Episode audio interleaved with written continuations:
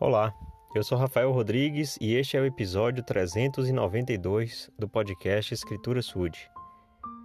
Quero aqui lembrar que eu também deixo uma mensagem do programa Vem e Segue-me no canal Escritura Sud no YouTube. Então, os vídeos toda segunda-feira com uma mensagem que compreende a designação do programa Vem e Segue-me para a semana. Então, convido a todos a irem lá no canal se inscreverem e assistirem um pouco dos meus comentários desse programa maravilhoso que é o Vem e Segue-me. Então a escritura que quero compartilhar hoje está em 1 Coríntios, né? carta maravilhosa de Paulo aos Coríntios, onde ele compartilha aqui no capítulo 2, né? a partir aqui do versículo 4. Então tem um esclarecimento de Paulo a respeito de como ensinar o evangelho. Ele disse: A minha palavra e a minha pregação não consistiram em palavras persuasivas de sabedoria humana, mas em demonstração de espírito e de poder, para que a vossa fé não se apoiasse na sabedoria dos homens, mas no poder de Deus.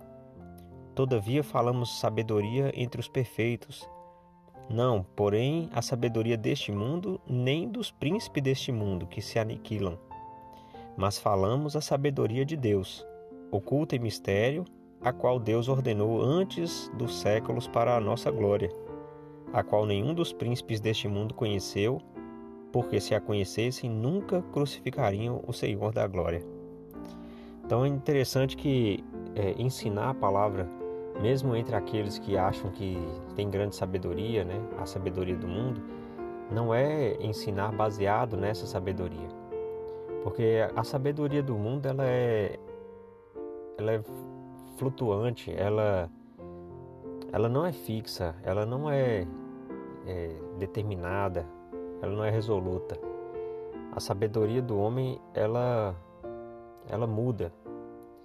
Então é interessante que é, como eu sou professor também, então eu ao dar aula sempre falo para os meus alunos, olha, eu estou compartilhando aqui com vocês o resultado de uma pesquisa, né? E a pesquisa está instruindo a respeito de usar isso ou aquilo, tá?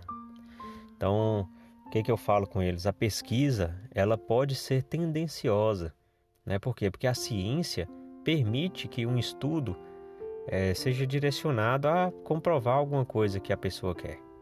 Então, os resultados, na verdade, eles podem ser alterados para indicar aquilo que se propõe na pesquisa.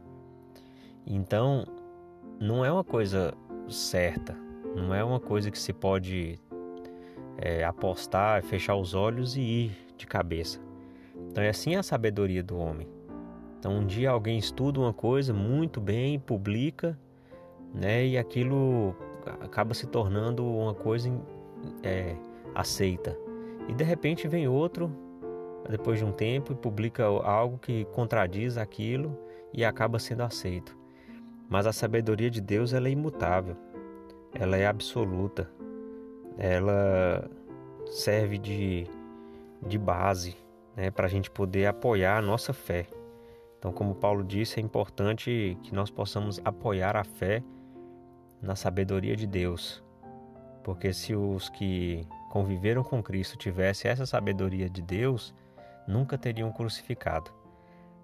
E eu sei que todas essas coisas né, vêm para demonstrar que o Senhor ele fala por meio de seus servos, dos profetas, dos apóstolos, para que a gente possa aprender.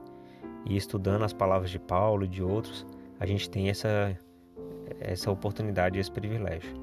Em nome de Jesus Cristo. Amém.